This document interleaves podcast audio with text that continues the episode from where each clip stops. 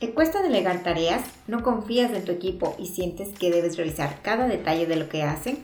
Pues probablemente estés cayendo en el micromanagement, una forma de liderazgo caduca que sin embargo muchas personas siguen practicando. Hoy te contaré las desventajas de la microgestión y te daré tips que puedes aplicar si es que eres o conoces a un micromanager. Dosis de Impulso es un espacio en el que conversaremos sobre liderazgo y desarrollo profesional. En cada episodio exploraremos conceptos, lecciones, herramientas y técnicas para mejorar tus habilidades como profesional o emprendedor. Soy Pilar Zambrano. Tengo más de 10 años de experiencia trabajando en diferentes industrias en marketing, creación de contenidos, proyectos tecnológicos y emprendimientos. Porque sé que tu tiempo es muy valioso, te contaré brevemente en cada episodio lo que necesitas saber sobre diferentes temas y cómo aplicarlos en tu día a día para transformarte en el líder y la persona que quieres ser. Sumérgete en una nueva dosis de impulso.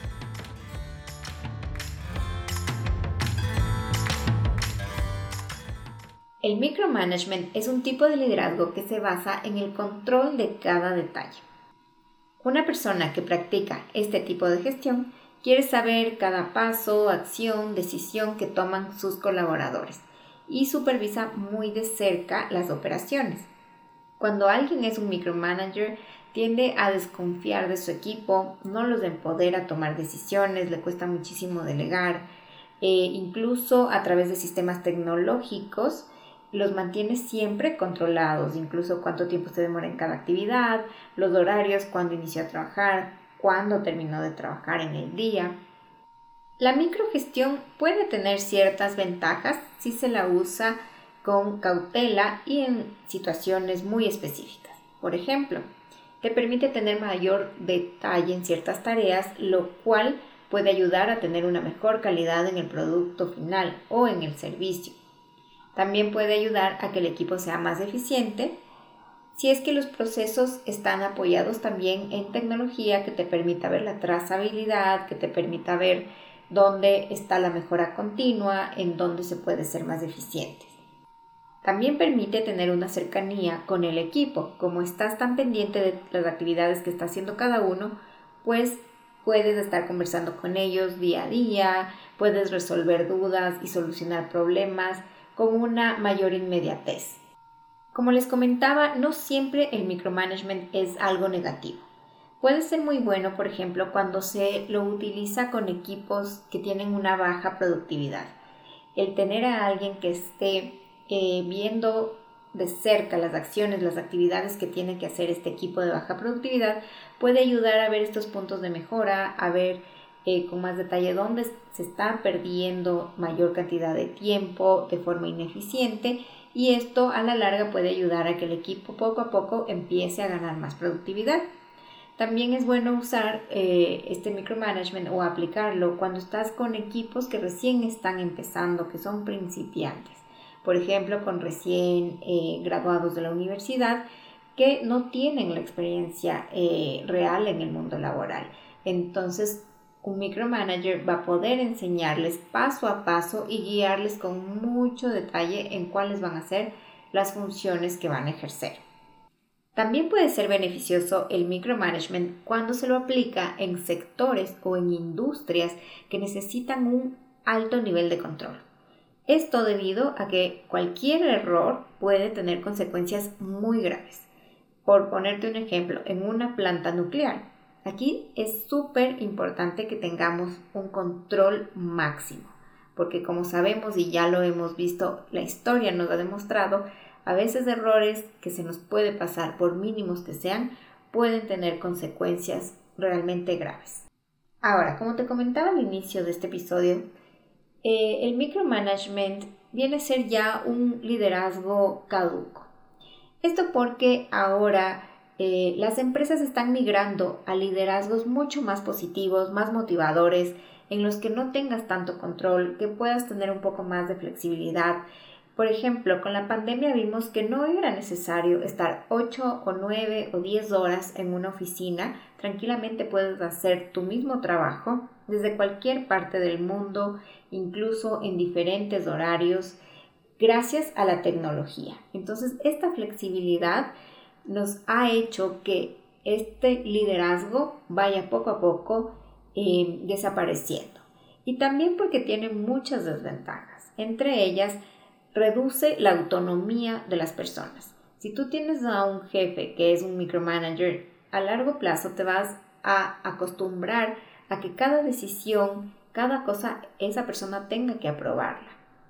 Entonces vas a perder tu, autonomía, tu independencia, te va a dar miedo tomar decisiones por ti misma y siempre vas a ir donde tu jefa, donde tu jefe a pedir también ese respaldo. Incluso vas a sentir cierto temor porque como un jefe, un líder em, o una líder que es micromanager, no te va a permitir tomar las decisiones por ti mismo, vas a querer estar siempre encima, que siempre le pongas en copia de todos los correos, va a querer asegurarse porque no tiene la confianza en su equipo.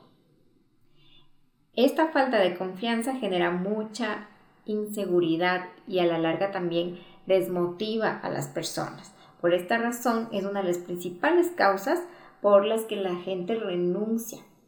Muchas personas renuncian al encontrarse con una líder que es micromanager, que quiere estar pendiente de cada detalle, que no les deja trabajar porque muchas veces eso es lo que pasa, la gente siente que no se les está dando la oportunidad de hacer su trabajo, de demostrar su talento, que no, al no confiar en ellos, ¿no es cierto? Entonces esto es súper importante porque esto disminuye la, retención. Entonces, como ya hemos hablado igual en varios episodios, al tener más eh, cambios en los equipos, esto a la larga genera que baje la productividad de un equipo. Para las personas que ejercen el micromanagement, también tiene consecuencias negativas. Por ejemplo, pierden la atención de los temas realmente importantes al estar enfocados en cada mínimo detalle de cada persona que tienen en su equipo. Entonces, no ven el, big picture, ¿no es cierto? La, el problema mayor, sino que se enfocan en detalles mínimos, están todo el día apagando incendios, como lo decimos eh, popularmente, que es resolver problemas del día a día, que alguien no puede hacer esto o no le dejan tomar la decisión a otra persona y están en estas cosas tan chiquititas que se olvidan de los objetivos macro. Las personas que son micromanagers también frenan mucho el desarrollo y las capacidades de sus equipos, limitan muchísimo la creatividad. Por eso esto no se recomienda aplicarlo en equipos que son creativos, porque cuando necesitamos creatividad necesitamos flexibilidad, necesitamos tiempo para pensar, para investigar, para votar ideas, para hacer eh, brainstorm. Sin embargo, si tenemos una líder que es micromanager, va a ser muy difícil que la creatividad fluya. Incluso va a aumentar muchísimo el estrés en las personas y por lo tanto va a definitivamente limitar esta capacidad de encontrar soluciones. ¿Cómo podemos identificar si es que nosotros somos micromanagers o si es que tenemos un eh, líder que lo es? Primero va a ser una persona que siempre nos esté pidiendo informes, que va a pedir que siempre le estemos comunicando cada decisión por mínima que sea, que le copiemos en todos los reportes, que en todos los mails, que le compartamos absolutamente toda la información que manejamos. Em, van a ser personas que les cuesta muchísimo delegar tareas, que van a querer estar metidos en absolutamente todas las decisiones y los vas a detectar muy fácilmente porque son súper controladores. Entonces van a, a ver a qué hora llegaste, a qué hora te fuiste, si te levantaste a tomar un café pero te demoraste demasiado tiempo. Parece chiste, pero conozco varios casos en los que me han contado que alguien les pregunta, ¿dónde estabas? Eh, pero te demoraste demasiado para solo ir al baño. O sea, realmente el control llega a estos extremos. ¿Cómo podemos lidiar con una persona que es micromanager? En primer lugar, anticipate. Tienes que siempre estar un paso más allá. Si sabes que todos los lunes te va a pedir cierto reporte, no esperes a que te lo pida. Tú ya tenlo súper eh, listo, se lo envías con anticipación. Si sabes que de algún tema, de algún proyecto en el que están trabajando, probablemente te va a preguntar muchos detalles, pues tú ya te adelantas y ya tienes un informe súper completo de qué, cómo crees que debería ser este, este, este informe o, cómo crees que debería ser el proyecto, cómo se debería llevar a cabo, qué características debería tener. De esta forma, ya eh, al anticiparte, va a, a, poder validar más y, y darle más fuerza a tu opinión para que ya esta persona que es micromanager, pues va a estar un poquito más en desventaja si es que tú ya le estás dando varias opciones. También tienes que ser proactivo.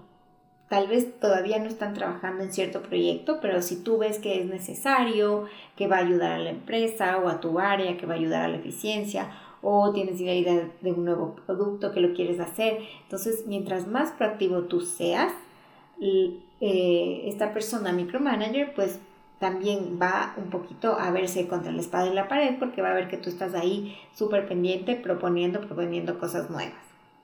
Otro punto importante es que si tienes dudas sobre algo, sobre un trabajo que te dieron, eh, que te dieron esta responsabilidad, pregunta. Es mejor que preguntes a esta persona que es micromanager porque si no vas probablemente a hacer todo el trabajo que te llevará horas hacerlo de la forma en que tú pensaste que habría que hacerlo y sin embargo luego esta jefa, este jefe que son micromanagers van a revisarlo, se van a dar cuenta que no es lo que necesitaban, no es lo que querían, no es lo que esperaban y te va a tocar repetir todo de nuevo. Entonces, si no quieres perder tu tiempo ante la mínima duda, es mejor que preguntes y estés súper seguro de cuál es el trabajo o el resultado esperado. Finalmente, eh, mi mejor consejo es que te comuniques súper bien, que tengas una comunicación abierta, que trates de usar todos los canales eh, de comunicación oficiales que tengas en la empresa en la que estás trabajando y que respaldes también toda esta, esta comunicación. Por eso, si insisto en el tema de canales oficiales, porque a veces em, esta persona nos puede decir por una llamada y no, no hay un respaldo o a través de un WhatsApp, que ahora es como que una de las herramientas que más usamos, incluso eh, a pesar de que es un canal como más personal, también lo usamos en el ámbito laboral, pero luego esos mensajes se pierden o pasa algo o cualquier em, situación que te la digan o, que te la comuniquen de forma verbal, es mejor que también nos respaldemos a través de un correo, pero siempre usar estos canales de comunicación y que seamos súper claros. Eh, que podamos eh, transmitirle a esta persona también que nos sentimos de repente súper controlados, también tratar de hacerle ver como que las desventajas que esto tiene o las consecuencias que podría llegar a tener si es que nos sentimos que estamos desmotivados ante tanto control o sentimos que estamos siendo menos productivos, comuniquémosle esto a nuestros jefes para que realmente lo sepan y puedan caer en cuenta, porque algo importante es que un micromanager generalmente no cae en cuenta, o sea, no es consciente que está ejerciendo un control, digamos, pasado de los límites. Ellos creen que es el control normal que cualquier jefa, jefe lo tiene, ¿no es cierto? Pero si sentimos que no es así, que se está ya pasando, ¿no es cierto? Que está cayendo ya en este microcontrol, porque esa es la clave. No, no está mal controlar, obviamente, si tú tienes un equipo, tienes que controlar ciertos indicadores, tienes que ver ciertos resultados, eso es lo más normal.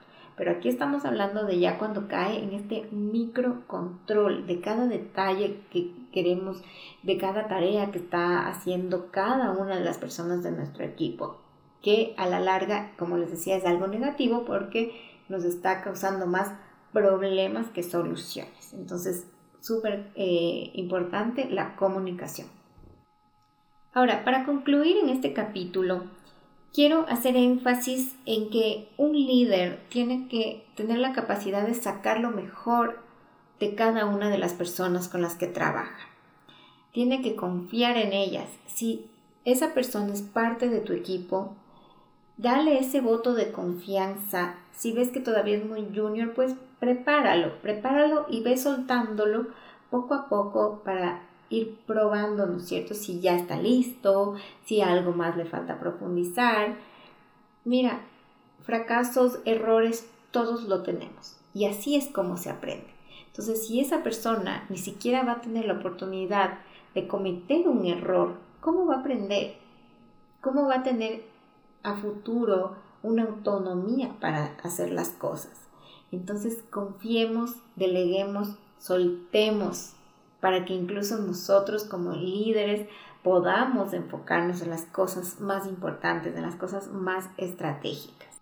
La motivación en un equipo es clave. Debemos animarles a que ellos puedan crecer profesionalmente, pero para esto también tienen que confiar en sí mismos. Pero si ven que ni siquiera su líder confía en ellos, es muy difícil que ellos sigan con una buena motivación. Debemos promover el trabajo colaborativo y propositivo. Si no estamos escuchando a nuestro equipo de trabajo, si no estamos tomando en cuenta sus opiniones, si simplemente sentimos que la opinión del resto no vale, ¿cómo vamos a hacer que sean personas proactivas? Entonces, ojo a esto, un trabajo más colaborativo y propositivo. Incentivemos la comunicación constante y revisemos indicadores cualitativos. No nos basemos únicamente en los indicadores cuantitativos, porque esto no nos habla necesariamente de productividad. Si es que yo por controlar solo me fijo en un número de, de productos, pero la gente los hace ya de forma mecánica, de forma desmotivada, pero la calidad es mala. Entonces eso al final no me sirve de nada. Yo necesito que el resultado sea eh, productos, pero también de calidad. Entonces, esto es súper importante, definir con el equipo también cuáles son los indicadores con los que vamos a decir, a medir, ¿no es cierto?, el éxito de nuestra gestión. ¿Cuáles son estos indicadores que deben ser cuantitativos, pero sobre todo cualitativos? Y finalmente, no quiero que se queden con eh, la idea de que el control o la presión son negativos poner algo de presión en el equipo de trabajo puede incluso sacar lo mejor de ellos, sus mejores cualidades, el retarlos a dar ese paso extra, el confiar en ellos y darles proyectos más grandes puede ayudar a que ellos también exploten su talento y lo puedan potenciar al máximo. Pero ojo a esto, siempre con la cantidad de presión y control adecuada. Si tu área o tu empresa se basan en la innovación y la creatividad, no recomiendo para nada usar este tipo de liderazgo del micromanagement. Deja que tu equipo sea más libre, deja que exploren y que saquen el máximo de sus capacidades. Y bueno, esto era todo por el día de hoy. Espero que les haya gustado y que hayan aprendido un poquito más sobre el micromanagement, que puedan detectarlo, que puedan saber lidiar con personas que manejan este tipo de liderazgo y que bueno, que ustedes también sepan cuándo usarlo y cuándo no. Déjenme sus comentarios en mis redes sociales en arroba dosis de impulso en Instagram también pueden visitar la web www.dosisdeimpulso.com. Los espero en el próximo episodio.